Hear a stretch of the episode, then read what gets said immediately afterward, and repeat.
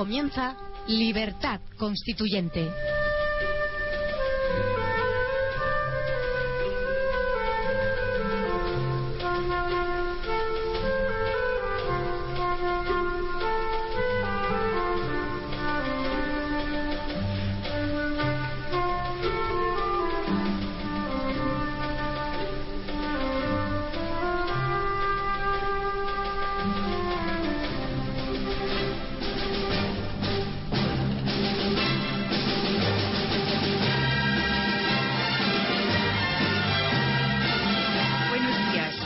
Las 8 de la mañana. Hoy es lunes 25 de junio de 2012 y esto es Radio Libertad Constituyente.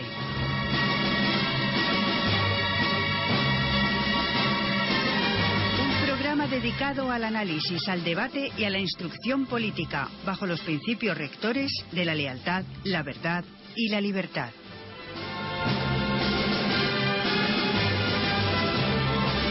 Saluda el equipo que hace posible el cumplimiento de estos principios día a día.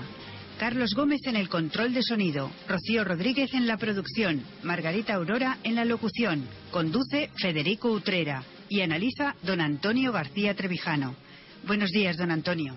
Buenos días, Margarita y mis queridos oyentes. Buenos días a todos. Muy buenos días, Margarita. Buenos días, Federico.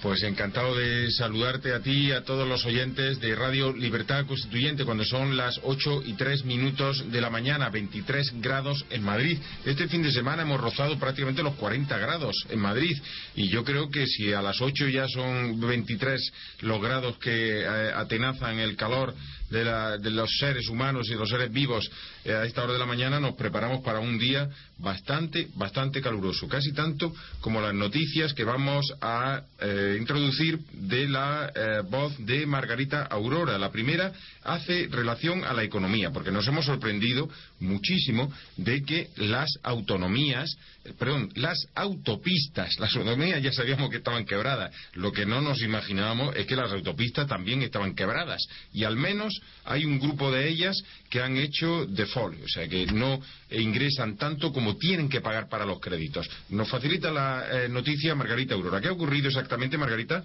El fiasco de nueve autopistas de peaje abre un agujero de 3.800 millones. Fomento estudia un plan de rescate para salvar a constructoras y cajas. Los beneficios de 50 millones al año no permiten devolver el préstamo. Bueno, pues esa era la noticia. Queríamos por lo menos dar el apunte porque eh, no es un, eh, una buena noticia para la economía española el hecho de que Fomento estudie también un plan de rescate para las autopistas. Sabemos que se ha rescatado el diario El País, sabemos que incluso Corte Fiel se ha rescatado, la famosa firma eh, de moda, sabemos que han rescatado a España, a los bancos españoles, ¿qué más que eso? Pero ahora también las autopistas, en fin, ese es fiasco creo que merecía al menos tener ese apunte en la primera apertura de este informativo. Pero enseguida vamos con la segunda noticia, que es mucho más importante, más interesante, porque es de Iñaki Urdangarín.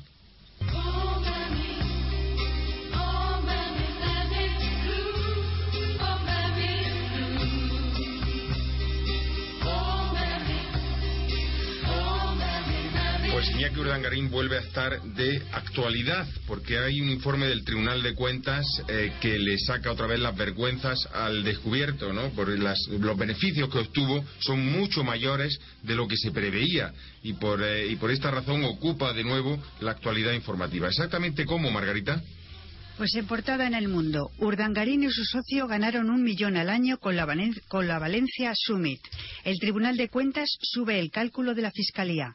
Iñaki Urdangarín y Diego Torres se llenaron los bolsillos de dinero público aún más de lo que pensábamos. El Tribunal de Cuentas ha revelado que los dos cabecillas de la trama NOOS lograron un beneficio neto de un millón en cada uno de los Valencia Summit. El coste real fue de 160.000 euros por edición, siete veces menos de la factura satisfecha por la Generalitat Valenciana, 1,1 millones en 2004 y 1,2 millones en 2005 y 2006.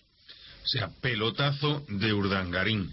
Eh, la verdad que sabíamos que había ganado dinero, sabíamos que había aprovechado sus influencias y ese tráfico que había hecho de ellas para enriquecerse. Hay incluso una fotografía donde se le ve en Las Vegas, con sus niños, eh, con la infanta, eh, bueno, pues eh, estando en un hotel de lujo y lo tenemos también en el interior del mundo, diciendo que los Urdangarín Borbón, que es como se llaman eh, eh, la familia, siguen su vida como si tal cosa.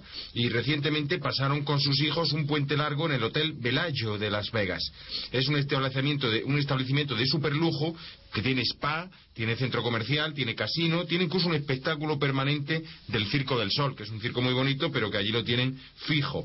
Y en la imagen pues se ve a los duques y a sus hijos llegando a la ciudad como si tal cosa. El caso de Urdangarín para ellos desde Estados Unidos se ve de otra manera. No sé si será el lugar del exilio, si es que al final lo indultan o no, que es la, gran duda que tiene ahora el rey Juan Carlos y, la, presidencia, porque parece que la condena es muy firme. Don Antonio, ¿algún comentario sobre esta noticia? Uno, la demostración de que los Dundargarín se diferencia de todos los demás casos de corrupción en que no ha sido una coyuntura, en que no ha sido un aprovechamiento de un momento, sino que era una corrupción sistemática, una organización empresarial para poder apoderarse impunemente de los fondos públicos del Estado y o de las comunidades. Eh, el hecho de que se descubra ahora que, que, el montante económico de la corrupción ha sido mayor no cambia la naturaleza sistemática de la organización montada por un Dargarín para eh, defraudar al Estado y engañar a las autoridades que no estaban en connivencia con él, porque ellas también, la corrupción de un Dargarín ha arrastrado la corrupción de todos los que han tratado con él, de, en Baleares, en Valencia, en Barcelona, y todo eso todavía no se ha visto. Todo esto se va a caer. Y, y, desde luego debe, hace bien en aprovecharse hasta el último segundo de, la, de las comodidades y lujos de Las Vegas, de los hoteles de la Vega, de la Vega, de Las Vegas, porque yo creo que Untergarín, primero es seguro que será condenado. Es muy, muy, muy difícil que obtenga el indulto. Y yo creo que este hombre irá a la cárcel. A pesar de que conozco que para el rey Juan Carlos esto es insoportable y para su esposa, para la esposa de Untergarín, para el rey Juan Carlos, porque es la prueba de que una persona que no ha hecho más que cumplir, seguir los consejos e instrucciones del rey Juan Carlos, a consecuencia de esas consejos e instrucciones está en la cárcel. Pues eh, es terrible esta, esta circunstancia porque efectivamente al final se va, todavía quedan por, quedamos por, por, saber y por conocer los emails de Diego Torres, el socio de Urdangarín. Pero con el que mandó ya es suficiente. Sí, con ese apunta ya efectivamente de que las instrucciones las daba el propio rey Juan Carlos, o que al menos la asesoría empresarial. Y, todavía no sabemos lo que puede salir. Todavía no está dicha la última palabra. Un Dargarín a las puertas de la cárcel no sabemos lo que hará. Y Torres también para salvarse tampoco sabemos lo que aportará. Lo que sí hemos sabido este fin de semana y lo hemos publicado en Diario RC, Diario de la República Constitucional, lo pueden encontrar en Internet totalmente accesible sin ningún tipo de restricción, es que eh, el rey se está preparando una serie de televisión sobre el rey. La va a publicar, la va a emitir Mediaset, la va a grabar Mediaset, que es la cadena, la productora que emite Telecinco, y es una biografía, un biopic que pretende acercarse a los momentos claves del rey. Eh, hemos sabido desde este diario, y por eso lo hemos publicado, pues aquel que tenga curiosidad puede entrar en esa página, diario RC, eh, que el rey eh, solo ha hecho un comentario sobre, esta, sobre este tipo de series y este interés que tiene Telecinco en, en radiografiar, biografiar su vida. Y es que eh, a él lo que le gusta, le gustaría que fuera una serie como Águila Roja. Águila Roja es la serie esta famosa que eh, tiene ahora mismo Televisión Española, que se ha dejado de emitir por presupuesto, pero están emitiendo capítulos anteriores, eh, y va eh, sobre la monarquía del siglo, del, creo que es Felipe IV en el siglo XVI, y lo que... no, Felipe IV el 17. Claro, claro. En el, 1600 y pico, 17. Claro, si Felipe V empieza en el 1700. Ajá. Ahora, luego le voy, a intentar poner la página para coger los datos con más precisión. Creo que efectivamente tiene razón don Antonio, creo que es siglo XVII. No, seguro, seguro. Eh, eh, Felipe IV, ¿no? Y entonces, bueno, pues es un hijo bastardo de, de, Felipe IV, dos hijos bastardos concretamente, que al final tienen una serie de aventuras. Uno de ellos intenta derrocar a su padre por no haberlo reconocido y el otro hace de galán y de enmascarado y una especie de zorro. Eh, tal. Bueno, pues resulta que el rey ha confesado a uno de sus actores eh, que encarnan esta serie, que es la serie que más le gusta, junto a los 7 millones de españoles que la siguen.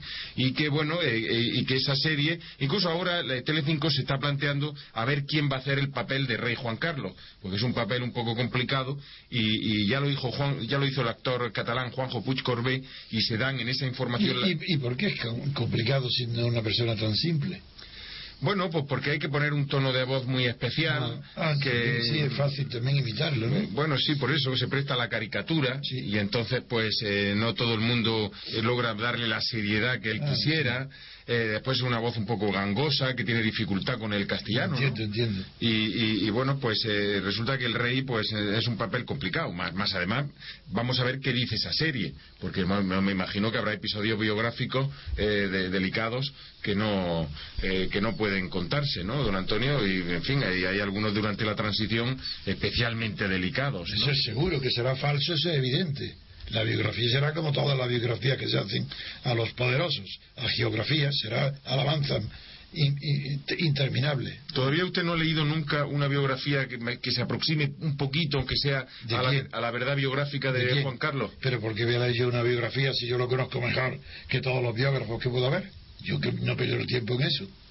¿Usted tiene datos, de, por ejemplo, de, de su infancia, de su adolescencia? Yo, conozco su vida, la conozco, sí, y datos directos de su padre, de sus preceptores. Yo no necesito que nadie me diga nada sobre y, y después, una vez que ya fue designado sucesor, que a partir de ese momento yo dejé de verlo, pues ya está todo, su actuación es completamente transparente. Es una permanente traición a todo lo que juró, fidelidad a Franco, a su padre, al padre no juró, y luego nada, es un un hombre aprovechado que, quiere no solo de dinero, sino de todo, de mujeres, de circunstancias, no se aprovecha nada que sea eh, un, que, sea un foco, una, un centro para su poder, para su perdón, para su placer personal. Hay una cosa que a mí no me gusta cuando le reprochan, vamos, algunos, algunas gentes críticas con el rey biográficamente y que recoge un, libro eh, eh, prohibido en España, eh, pero que está circulando por internet, algo así como se llama el, jaque al rey o algo así, ¿no? y entonces es el episodio biográfico del fallecimiento de su hermano. Yo creo que eso, eso fue, mm, vamos, yo creo que achacarle al rey una intencionalidad, aunque, aunque en ese libro dice que don Juan, cuando el padre, cuando mm, sucedió ese accidente, ese desgraciado accidente, eh, eh, se puso delante del, cuerpo de su hermano y le dijo algo así como, júrame por, júrame delante de esta bandera de España. Que, no, yo eso no sé, júrame que, que, no sabías que estaba cargada. ¿La pistola? Sí. Eso es cierto. Eso es cierto. Le digo, júrame. Y segundo, además de eso, que lo conocía, pero en cambio dentro de su infancia había un episodio que yo no conocía. Y es que antes de que se subiera al coche Pegaso conmigo en Zaragoza, eh, atropelló a un, conduciendo él el coche, siendo mucho más joven, eh, y, conduciendo un coche de su traslado, en vez del chofer lo condujo a él, a pesar de que iba con el duque de la torre detrás, y atropelló a una persona y le hizo una herida y le dieron dinero para que se callara y el duque de la torre, que era un hombre recto, montó en cólera. Primero porque no sabía que le habían dejado conducir al príncipe el coche donde iba a trasladarse no sé dónde y segundo ordenó que buscaran inmediatamente al, al herido. al herido para ver el socorro y, y, dar parte eh, del, del accidente a la policía de tráfico y le dijeron que, que ya no se podía encontrar, no podía, no podía ser, pero eso dice mucho en favor del Duque de la Torre y, y, en cambio vaticina todo lo que va a suceder después con todos los, eh, los guardianes y preceptores del príncipe, que lo que han sido ocultarle todas sus fechorías. Pero es que el rey de la juventud era un, era un niño alocado. No lo sé, no, cuando yo lo conocí no, es que le gustaba muchísimo, era valiente le gustaba experimentar, sí. Era valiente, alocado no puedo decir la palabra, no me parecía. Pero es verdad que le gustaba muchísimo el automóvil y quiso conducir. Eso todos los niños lo quieren hacer. Ahí el tema fue que por qué los responsables que iban con él lo dejaron conducir. Y, y, cuando se dice en ese libro prohibido en España que era, le llamaban Juanito el Tonto de la Academia. Bueno, esta, esta información que acabo de dar Eh, yo no la conocía así, había oído algo parecido, pero la quien la ha relatado bien es Jaime Peñafiel en Mundo. Ah, no lo conocía ese dato. Eh, ¿Y es verdad que los compañeros de academia eh, le decían Juanito el tonto? No, no, tampoco lo sé. Todos esos son rumores que yo no puedo confirmar. Bueno, pues con estas aproximaciones biográficas que iremos dando a lo largo de los próximos programas, porque tenemos el privilegio de contar con Antonio García Trevijano, que conoció directamente al rey y conoció además en un momento de adolescencia muy clave y después a, lo largo de toda la transición y, tuvo constancia directa de sus encuentros, algún encuentro que le intentaré tirar de la lengua si es que él quiere contarlo en un restaurante de Madrid, pues eh, todo ello lo contaremos a propósito de esta biografía del rey que prepara Telecinco y que eh, eh, damos la información en el diario RC, Diario de la República Constitucional. R de República, C de Constitucional. Pasamos a la siguiente noticia.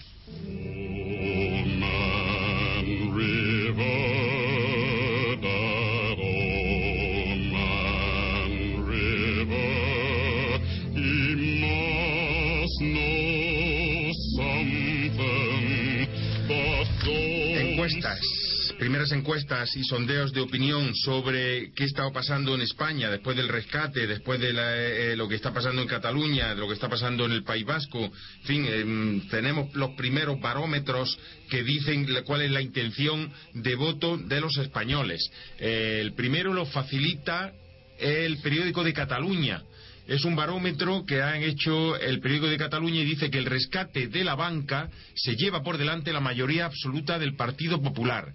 Rajoy ya se ha dejado seis puntos y dieciocho escaños en solo siete meses. Un desgaste que el PSOE sigue sin capitalizar. Solo sube uno o dos escaños. ¿Cuáles son los mayores beneficiados de esta situación? Izquierda Unida y UPyD, el partido de Rosa Díez. Se disparan gracias a que, cada a que uno de cada cuatro electores votaría hoy a fuerzas minoritarias. O sea, se derrumba el estado de partido, la partitocracia. La partitocracia son todos, pero digamos los grandes eh, ejes de la partitocracia comienzan a derrumbarse en España. Tenemos también una encuesta en el País Vasco, la da el diario La Razón, eh, lo ha sido la, proporciona la empresa NC Report. Tras la legalización de Sortu, el partido de nacionalista radical, eh, los nacionalistas conseguirían el 55% de los votos. El PNV sería primera fuerza con entre 22 y 24 escaños. Y la izquierda Aberchale subiría hasta 22 escaños. Siempre Tasuna andaba entre los 10 12, pero esta vez ya legalizada, pacífica, independentista, pero dentro de las instituciones llegaría hasta los 22. Don Antonio, ¿algún comentario? Sí, respecto a la primera encuesta de la caída del PP sin que suba el PSOE, sí hay una tendencia dentro del PSOE para constituir una especie de consejo dentro de la dirección del PSOE para porque no están contentos. En el PSOE la opinión que hay es que la bajada del PP no está siendo aprovechada por Rubalcaba. A Rubalcaba le están criticando su falta de capacidad porque es monótono, repetitivo, siempre los mismos gestos, siempre lo mismo, y ahora sobre todo que está pegado en realidad y ofreciéndose de colaboración con Rajoy. Y Felipe González eh, es el, apoyo único que, tiene y frente a esa, eh, a esa eh, incapacidad de Rubalcaba de capitalizar el descontento que produce Rajoy, apoyado únicamente por Felipe González, se está amenazando en secreto, pero que pronto tendremos noticias eh, corrientes eh, interiores en el PSOE que quieren un consejo para que en su día preparar una sucesión al PSOE que no sea la de Rubalcaba. Claro, yo sobre todo veo que Rubalcaba es una persona, a mí me parece una persona, vamos, mm, eh, honrada, que es decir mucho. ¿Qué dice? ¿Qué dice? Honrada económicamente. O sea, que no se ha corrompido eh, económicamente. que eso es una cosa que. O, que por el momento no le han demostrado. Aunque también le digo una cosa. ¿Sabe quién le dio las, las medallas al policía de Díbar? Rubalcaba, ¿no? Sería. Rubalcaba, y eso no. no... Es que tú has dicho corrupción económica personal. Personal, personal. Pues, en principio hay que presumirlo, claro. En principio hay que presumirlo, pero quiero decir también, pero corrupción moral en el sentido de darle... está corrompido desde que nació. Rubalcaba, por Dios, es un hombre que no tiene el menor sentido. Pero ¿cómo si está implicado en todas las tramas? De, si fue ya con Felipe González, si ha sido un desastre en el Ministerio de Educación, si, pero ¿qué pasa del País Vasco? Y el caso Faisán. Pero, pero por Dios, ¿cómo hablar de honestidad política de Rubalcaba? Pues es un ejemplo de deshonestidad.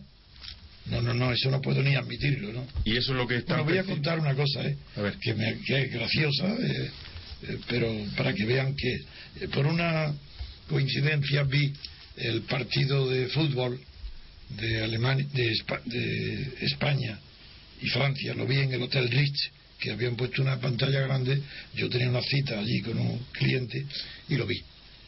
Mm, y cuando terminó, pues claro, hubo una euforia, aunque había bastantes extranjeros, había de varios, cuatro o cinco de Estados Unidos, otro, otro, no, otro sí, un inglés, había varios, una inglesa, y fue una euforia de entusiasmo, estaban a favor de España todos.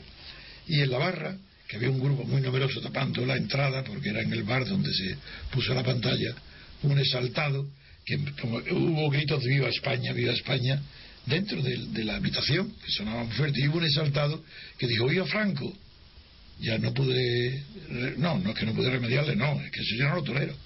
Y le dije, cállese en mi presencia, no se lo y, váyase de aquí. Y salieron inmediatamente, porque era, eh, no sé si estaba borracho, pero empezó a soltar eh, ordinarieces, y no sabía quién era yo, claro, pero enseguida todo el personal del Hotel Rey y a los lo sacaron fuera y no, no volvió a aparecer por allí. ¿Lo expulsaron? Sí, pero lo cuento como una anécdota de cómo todavía se une el triunfo de Viva España, se une enseguida con Franco con el nombre de Franco y claro que le salió el caso automático yo decía viva España y él dijo yo Franco los viejos tics de todavía no pero era joven. ¿Ah, sí? tendría no más de 45 años menos de 50 esos son los peores los que encima lo han heredado. Pues lo cuento como una anécdota graciosa pero desagradable. Pues con esta anécdota eh, pasamos a la siguiente noticia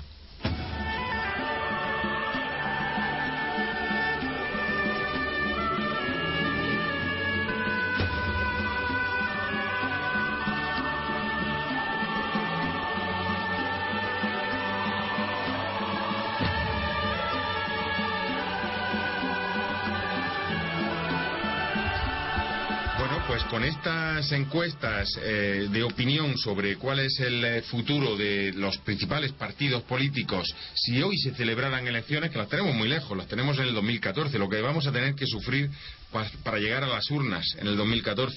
Pero bueno, eh, en principio estas son las encuestas. Pero mientras tanto, ya se han conocido lo que van, lo que están cobrando los partidos políticos por eh, desarrollar esta mascarada, esta, eh, pues digamos, esta pantomima eh, de cómo están afrontando la crisis económica. De momento se ve cierta actividad en los periódicos, nula en la economía y, por supuesto, en las familias y en los hogares un desastre absoluto. ¿no? pero, sobre todo, lo que sabemos son las subvenciones. Esta semana se han publicado unas cifras sobre subvenciones a los partidos. Las tiene Margarita Aurora. ¿Cuáles son exactamente, Margarita? El PP dobla en subvenciones al PSOE. Los partidos reciben 68,5 millones en ayudas públicas, un 20% menos que en 2011. Los ingresos por ayudas públicas del PSOE bajarán a la mitad este año. Unión Progreso y Democracia, UPyD, ingresará por esta vía un 140% más en 2012 e Izquierda Unida un 48% más.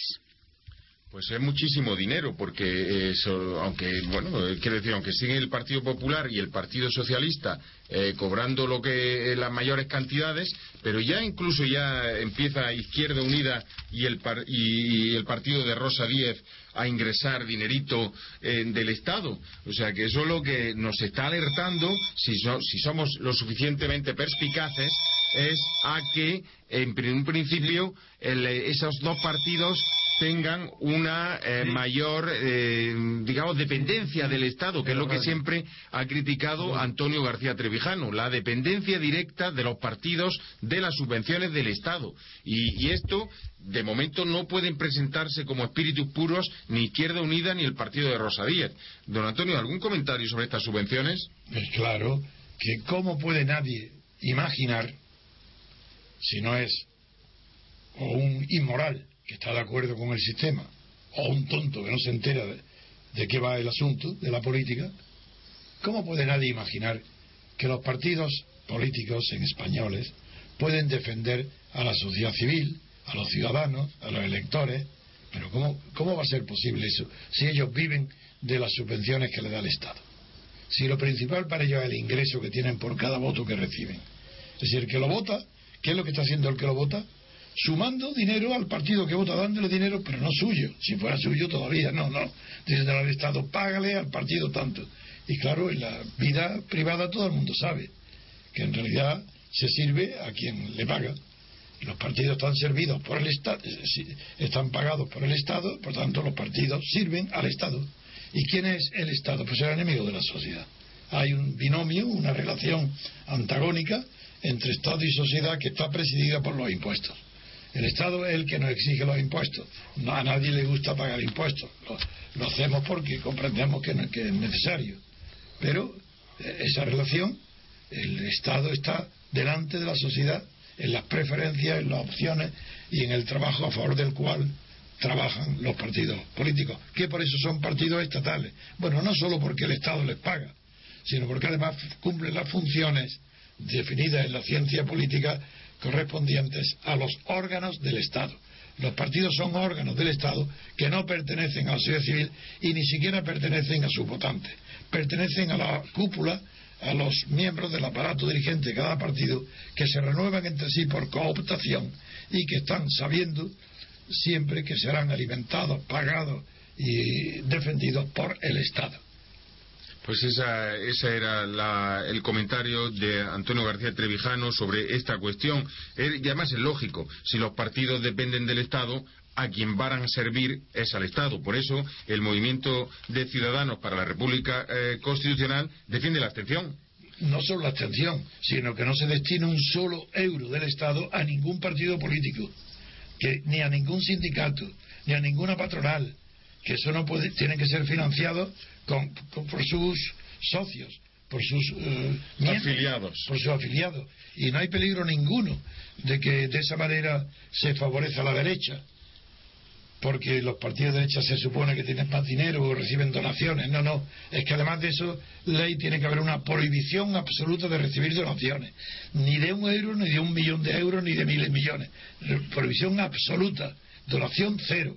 Y además, para que la justicia entre las campañas electorales de los partidos que no tienen dinero nada más que de sus socios, para asegurar esa neutralidad, las campañas electorales deben ser muy cortas y los, eh, y, los prohibir a las publicidades en las calles de las ciudades por lo feas que son y los mítines, conferencias y propagandas que hagan están en las, cuando son en sedes eh, de pública pues tendrán que cederlas gratuitamente el Estado o los organismos públicos, ayuntamientos, etcétera.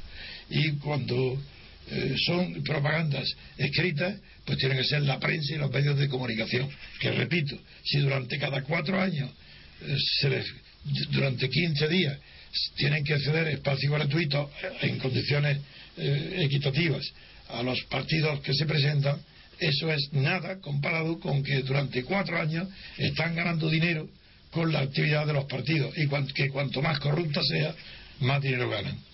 Claro, pues es que además yo digo lo de la, abstención, primero porque es una eh, forma parte del, ideario del movimiento, pero segundo es que además... Del, ideario del movimiento como táctica inmediata para derribar el sistema, porque no, es, no forma parte del ideario, porque el MCR defiende la participación en las elecciones, voluntaria, nunca obligatoria, pero siempre que se pueda elegir, pero no hoy con un sistema...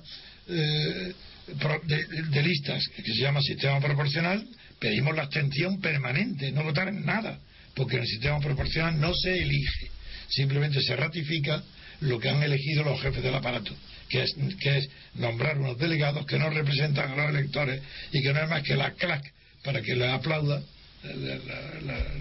en el Parlamento y en las leyes. Pero es que además cada voto que le estamos dando le dan 1,60 euros a cada partido por el voto. o sea, que es que lo que creemos que es, eh, y el Estado le paga, no, le estamos dando con nuestro dinero dos euros, casi dos euros a cada partido al que votamos. Y por eso yo pido que nadie dé más dinero a los partidos, que no voten, que se abstengan. Claro, entonces, y además, en el informe que publica el diario El Mundo sobre esta cuestión, eh, nos dice, por ejemplo, que en Italia más de 500 millones de euros se gastan en cada legislatura en subvencionar a los partidos.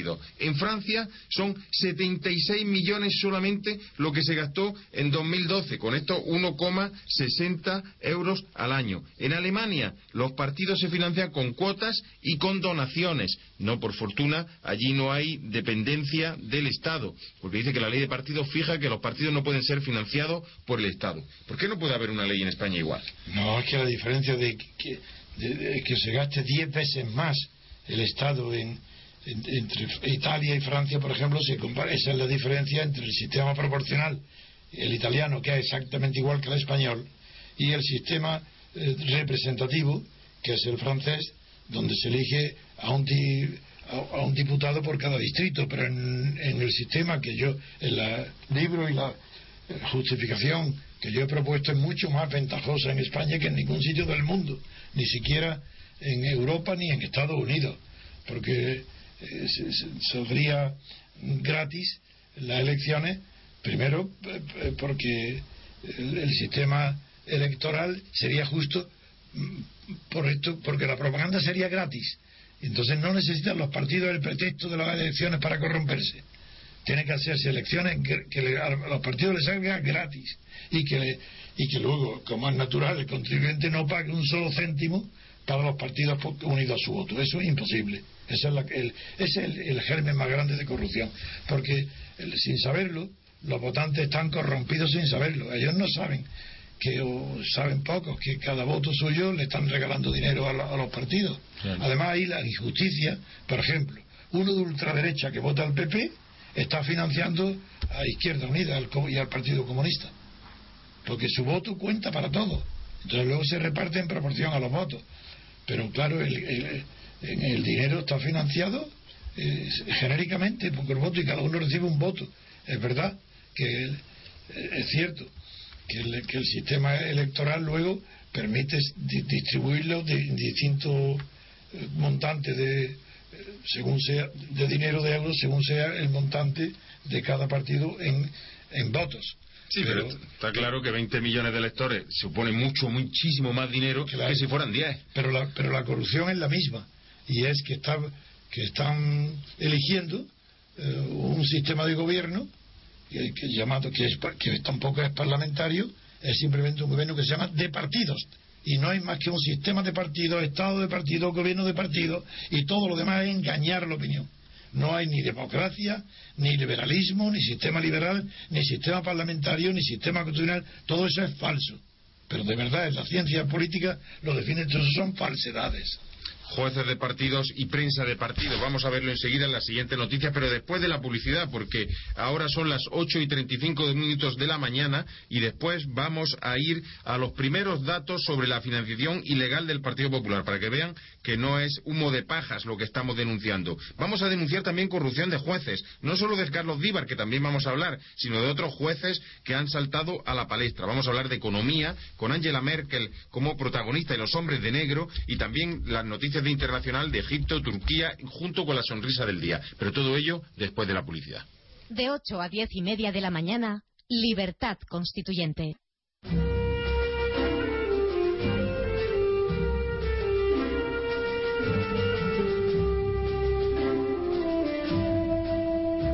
Están escuchando Libertad Constituyente.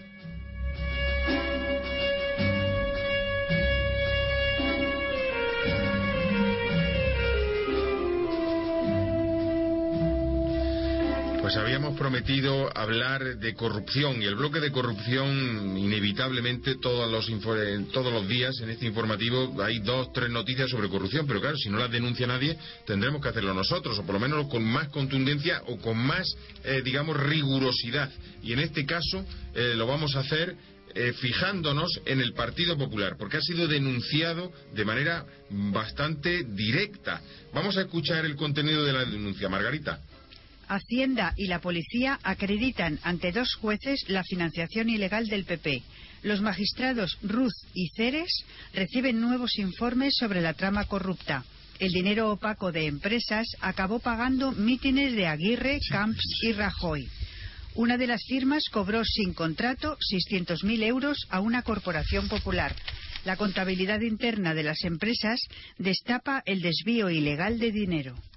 Pues ahí lo tienen ustedes, desvío ilegal de dinero. Es que además de que están subvencionados los partidos, además de que cobran del Estado, además de que con nuestro voto le estamos dando una subvención directa en dinero, en dinero, no tenían que necesitar ya mm, mm, hacer absolutamente ningún negocio porque vivirían en la más absoluta opulencia, serían millonarios, pero es que aún así roban aún así roban, les parece poco. Esto es como lo de la Casa Real, que decía eh, don Antonio García Trevijano, en el sentido de, bueno, si tienen una subvención de la Casa Real, que es una subvención muy generosa, muy generosa, que no solamente alcanza al rey, que alcanza al rey, que alcanza a la reina, que alcanza a los hijos, que alcanza a los sobrinos, a los nietos, que es una familia, en fin, eh, es una familia amplia, Dios le ha dado eh, bastante descendencia, y todos están subvencionados y pagados por el Estado, y aparte de eso, negocios privados con el propio Estado. Aparte de eso, en pelotazos, en, conexión directa con políticos de autonomía de Cataluña, del Estado, pues exactamente igual que el Partido Popular. Hacienda y la policía acreditan ante dos jueces la financiación ilegal del PP, dinero opaco de empresas, eh, pagan los mítines con ese dinero. Las empresas las pagan eh, eh, esos mítines y luego les meten facturas falsas para después ellos cobrarlos por otro lado, con alguna concesión, con alguna subvención, con alguna corrupción. Y eso lo tenemos en el Partido Popular, lo tenemos en el Partido Socialista, lo tenemos en Izquierda Unida, lo tenemos con Rosa Díaz. hombre, por Dios. Y la, y la economía del país quebrada y las familias que no llegan a final de mes y los créditos ahogándonos a todo el mundo. Y estos señores tirando el dinero por la ventana porque, porque tiran con pólvora de rey, nunca mejor dicho. No sé de dónde viene esa expresión, pero desde luego ha sido muy afortunada.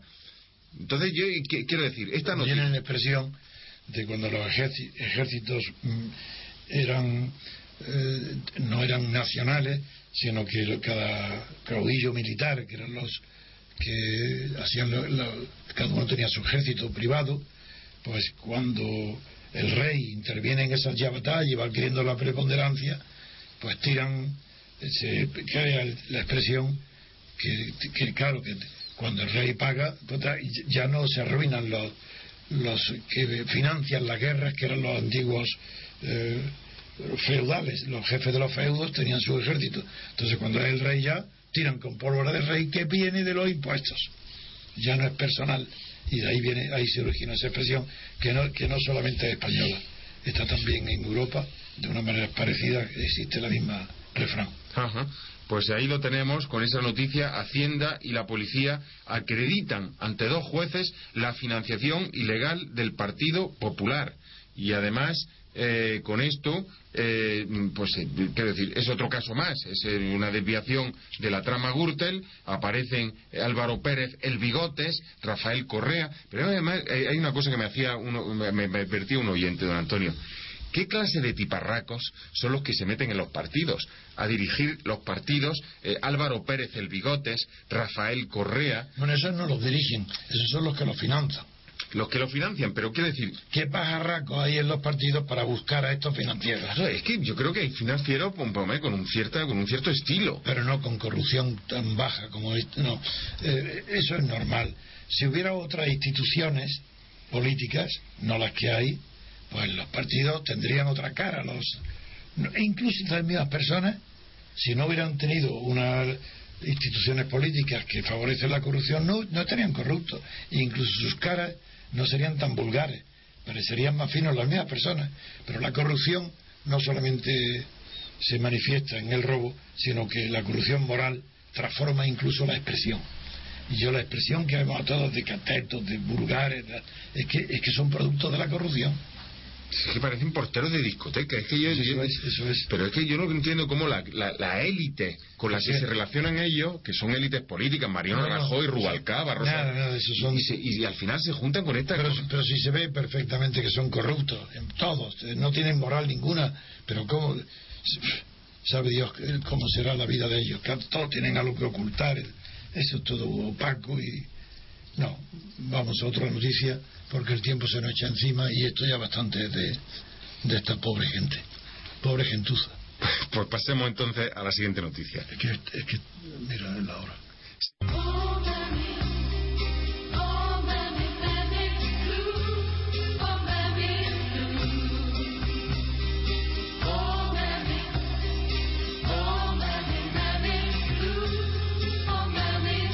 Blue. Hablamos de corrupción en los partidos y vamos a hablar ahora de corrupción en los jueces. De corrupción en los jueces. Porque ya no es solamente Díbar, que yo no sé lo que se habrá llevado o no se habrá llevado eh, eh, después de la dimisión, pero a ver si Antonio tiene alguna dato al respecto. Pero eh, de momento hay otra jueza que también está en el punto de mira. Eh, Margarita, ¿sabes quién es? Declaración de la juez Cillán sobre la clausura de la sala MoMA. En todas las discotecas de Madrid hay droga y los porteros son unos mafiosos. La magistrada está acusada de prevaricación por favorecer a un amigo íntimo. La juez Cillán tendrá que declarar por segunda vez el próximo miércoles. El fiscal indaga si existe otro delito de falsedad documental. Bueno, yo tápense los oídos eh, a aquellas personas castas, eh, porque eh, lo que voy a decir no son palabras mías, sino de la jueza eh, eh, Cillán, Coro Cillán se llama. Por mis santos cojones se precipita el MoMA. Bueno, el MoMA ya saben que es la, eh, eh, la, la discoteca de moda que hay ahora en Madrid, ¿no? Y, bueno, esta señora, yo no sabía que esta señora tuviera órganos genitales masculinos, eh, pero podía haber dicho por sus santos ovarios. Pero no, no, dijo cojones, textualmente, perdón por la expresión. Y yo sabía que el MoMA era una, era una discoteca de Madrid, porque el MoMA es, como se designa, al Museo Metropolitano de Nueva York. Exactamente, es el, el Museo de Arte Moderno, eh, Arte Contemporáneo más importante de Nueva York. Yo estuve hace poco allí viendo una exposición, además, eh, eh, de, de Hooper, el mismo que está ahora eh, en el, el- en el, eh, lo diré, en el Thyssen en Madrid, ¿no? Pero bueno, estábamos hablando de la juez Coro Cillán, pero también podemos hablar de Díbar. Porque, eh, ¿sabe usted, don Antonio, tiene algún dato de cuánto se lleva Díbar después de haber dimitido? Pues sí, en el Confidencial y también creo que también está en el Voz Populi, se publica la noticia hoy de que Díbar cobrará 210.000 euros por haber cesado en la presidencia del Consejo General del Poder Judicial a razón de 9.000 euros mensuales. Qué barbaridad. 9.000 euros mensuales por irse a casa. Con razón dimiten después con la boca callada y dicen que no, que ellos se callan, que bueno, en el caso de Díbar no tiene nada que decir. Fernández Ordóñez. Eh, Pero el caso de Fernando Ordóñez ya lo ven, pero fíjense cómo se lo llevan. 9.000 euros mensuales por irse a su casa. 210.000 euros que se va a llevar de aquí hasta que termine su carrera como juez. Si No, no, no, dos años. Porque 210.000, si son 9.000 euros mensuales, aproximadamente son dos años. O sea que- Otra cosa es la jubilación. Ah, la- eso, aparte. No, eso no tiene nada que ver. Esto es que por el hecho de cesar en la presidencia tiene un premio de 9.000 euros mensuales durante, hasta llegar a 200, do- 210.000. Otra cosa es la jubilación que le corresponda. Claro, efectivamente, son dos años, 90.000 casi que Aproximadamente. son dos años. Se lleva dos años, se lleva dos años de indemnización por, el, por un blindaje que tienen ellos. Que se, que además se ha ido por corrupción. efectivamente, no- por corrupción moral, judicial, por haber dispuesto también de dinero del contribuyente. Pues claro, ¿cómo va a estar justificado que se gaste 24.000 euros en viajes, por más que, aunque lo hagan todos? Pues él también lo ha hecho, pues muy, muy mal hecho y está bien que dimita, pero lo que no está bien es que se lleve 200.000 euros de premio.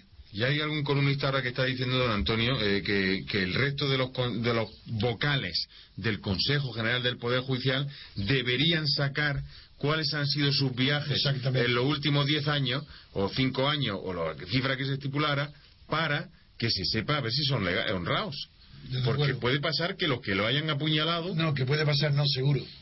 que Yo sé, pero no, no tengo datos con él, no puedo decir los nombres, pero sé que hay dos que igual que tienen también una serie de pero no, no sé ni puedo decir los nombres. Ni De viajes Sí, iguales. Y no puedo probarlo, sí. Bueno, pues con esta, eh, por lo menos con este, haber puesto el dedo en la llaga y iniciaremos, iniciaremos la investigación en el diario RC con nuestro equipo de redacción para ver eh, quiénes son eh, estos eh, vocales que también tienen gastos y que sin embargo votaron en contra del juez Díbar. Son las nueve menos diez minutos de la mañana. Pasamos a la siguiente noticia.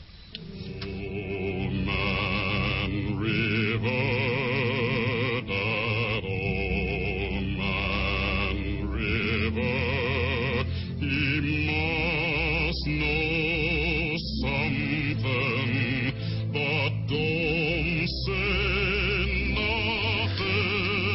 pasamos al bloque de economía. Eh, tenemos a Merkel en las portadas de la prensa española. También tenemos a los hombres de negro rondándonos cerca. Pero bueno, en principio vamos a abrir con Merkel, esta sección económica. ¿Qué ha ocurrido, Margarita? Pues en portada en el mundo, Merkel hace una concesión clave que facilitará el rescate bancario. Alemania dispuesta a aceptar que el fondo que preste el dinero a España deje de tener, deje de tener preferencia sobre los demás acreedores a la hora de cobrar. Bueno, yo no sé si eh, la, la- la trascendencia que tiene esta noticia o no, y si los hombres de negro, eh, pues lo que están haciendo es facilitar el, eh, rescate bancario con condiciones un poco magnánimas, están abriendo un poquito la mano, o por el contrario no nos están apretando. Desde luego la economía real se nota poco. Pero bueno, eh, don Antonio Saguste tiene noticias de los hombres de negro. No solo eso, sino de, Merkel, que la noticia tiene bastante importancia.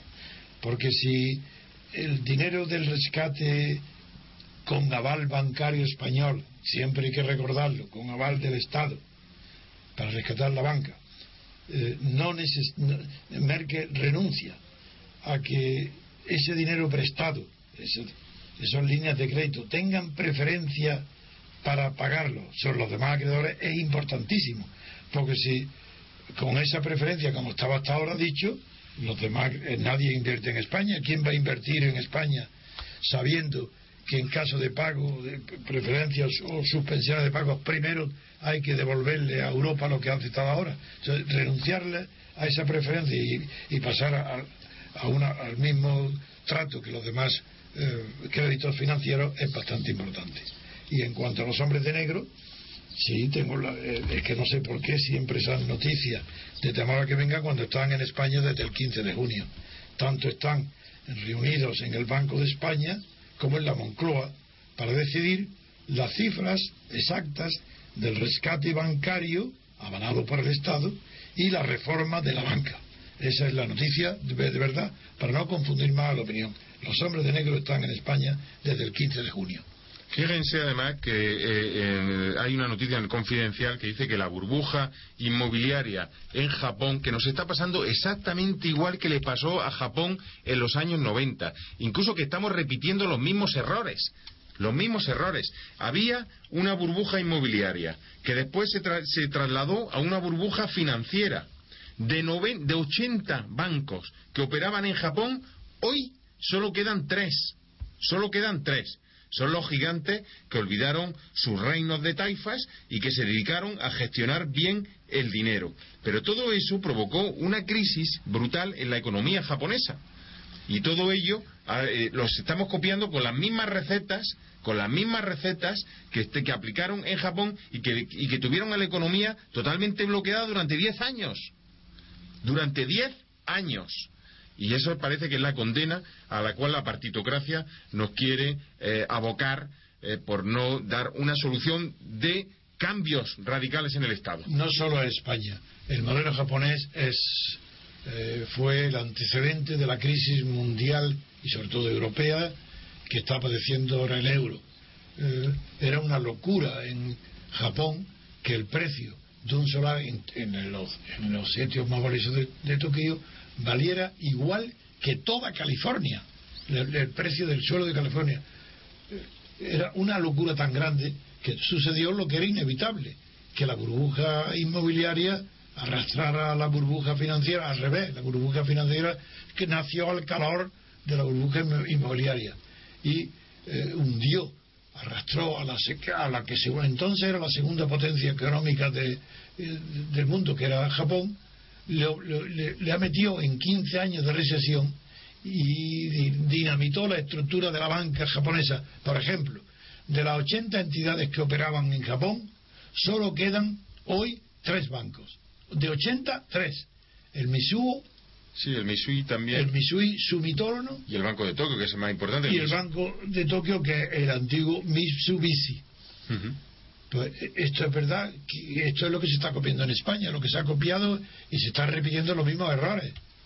Sí, pero es que si nos van a decir ahora que nos esperan 15 años, 15 años de travesía del desierto, porque resulta que de- desde la alianza entre el sector inmobiliario y el sector bancario y el sector político se lo han comido todo, y ahora tenemos que tener una travesía del desierto de 15 años, esto es indignante, don Antonio. Sí, pero bueno, ahí, aquí lo que hemos puesto es que en Japón los propios dirigentes japoneses nos están recordando a los españoles que no cometamos los errores que ellos cometieron, pero se siguen cometiendo. Pues pasamos con ello a la siguiente noticia.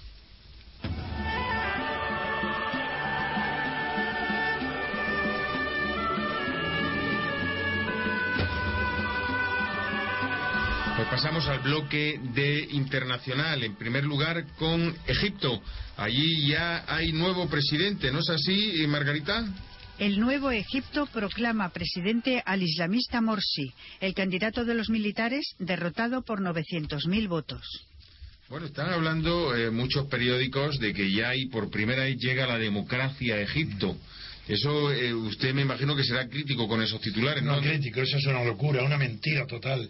No es que haya llegado, es que ni siquiera ha estado en el comienzo, ni en las reuniones de la paz y Lo que había habido, lo que ya había era un movimiento de libertad, o, de- o mejor dicho, de liberación del poder del ejército. Ni siquiera de libertad política, sino no al ejército. Eso era. Y claro, parecía el nombre de no al ejército, se pronunciaba el nombre libertad.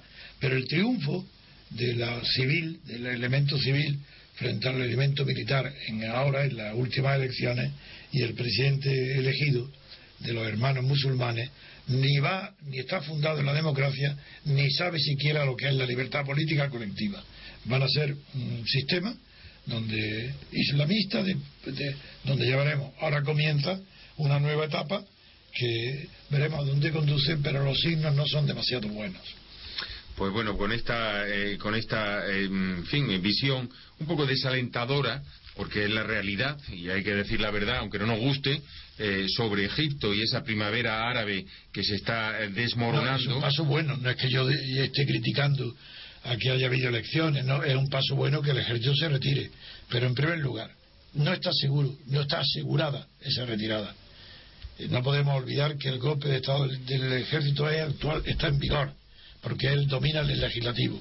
Y veremos a ver qué pasa ahora, cuando después de las elecciones presidenciales vengan las elecciones legislativas y vemos cuál es el comportamiento de los islamistas frente a las minorías cristianas, a los coptos y los otros partidos que no, laicos que no son islamistas. Ya veremos a ver. Desde luego la democracia no, porque la democracia está basada en la separación del poder legislativo y el ejecutivo y el judicial, y eso no está ni siquiera esbozado en los proyectos mejores de, para Egipto. Pues muchas gracias, don Antonio, y pasamos a la siguiente noticia.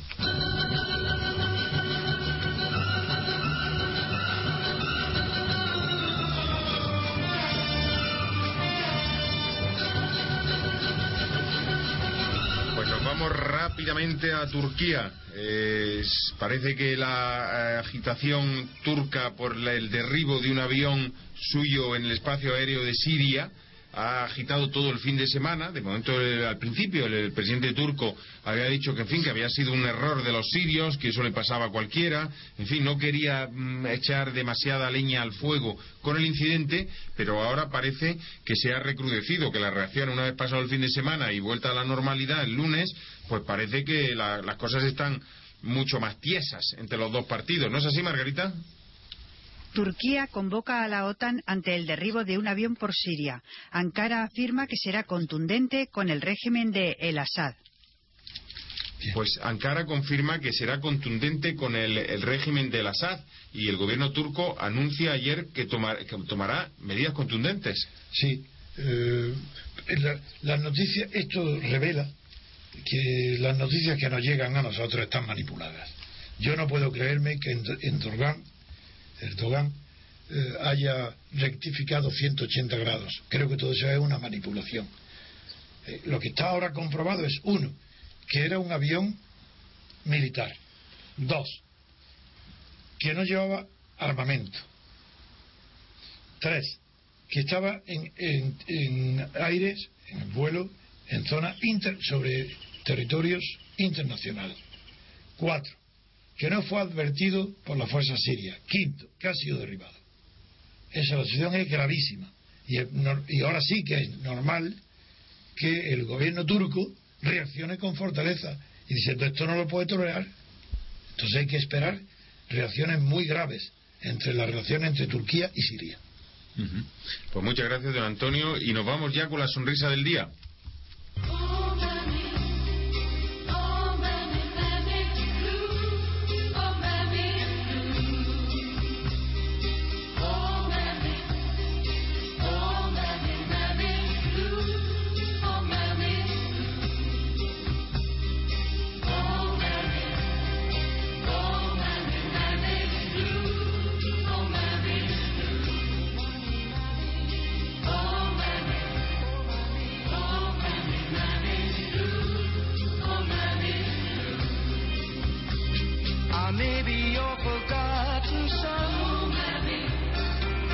colored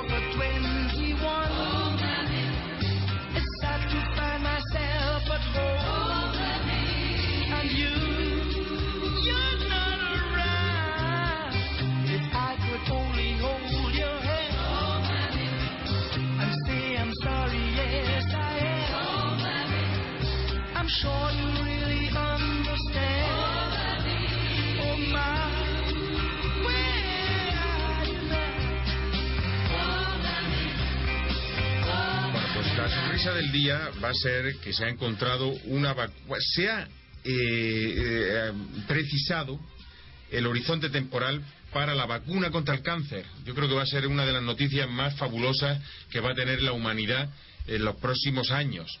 Eh, don Antonio tiene la, los datos. Yo no, lo, no, no, no, no, tengo muchos datos. Lo único que tengo es que, que se cree que habrá una vacuna que transformará, según la noticia, que transformará el cáncer en un constipado común pero dentro de 50 años. Simplemente que es agradable que esto se esté ventilando ya, pero no tengo más datos que esos. Bueno. En cambio, sí que tengo datos de Voz Populi sobre que puede desaparecer de España mil mancomunidades eh, porque el FEP, que es el, la Federación de Municipios, pide su desaparición.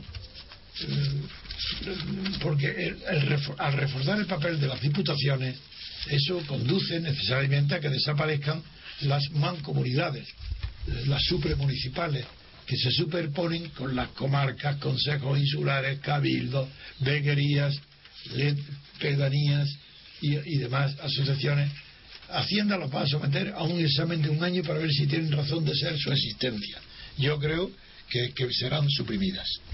Pues bueno, pues también es una buena noticia, pero yo me quedo con la, el, descubrimiento de ese horizonte temporal para la vacuna Venga. contra el cáncer, porque precisamente este fin de semana fallecía un futbolista de cáncer, Miki Roque, lo han escuchado los que hayan visto la Eurocopa, se ha mencionado muchísimas veces, con 23 años, fíjense qué que juventud, qué carrera deportiva tirada a, a, a, al suelo, ¿no? Había jugado eh, pues eh, en diversos equipos, no solo de España, incluso de fuera, estaba eh, en el Liverpool, llegó a coincidir con el Moro Morientes, y, y bueno, pues eh, quiero decir, eh, es una, una pérdida que hoy todavía la humanidad con 23 años se eh, muera con cáncer, eso es una fatalidad tremenda. Lo es siempre, en cualquier edad, pero más cuando joven es una eh, fatalidad horrorosa. Son las nueve y un minuto de la mañana.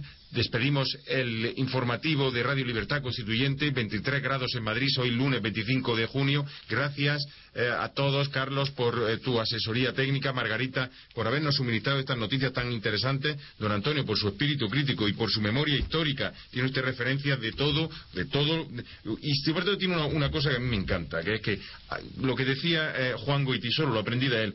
Yo hablo de lo poco que sé, no de lo mucho que no sé. Y usted, cuando seleccionamos aquí noticias y reflexiones históricas, lo hace siempre de las pocas cosas que sabe y, y sabe morderse la lengua de las cosas que no sabe. Le agradezco también esa autocontención y esas reflexiones que comparte con todos nuestros oyentes. Gracias, don Antonio, y hasta mañana. Les habló Federico Utrera. De 8 a diez y media de la mañana, Libertad Constituyente.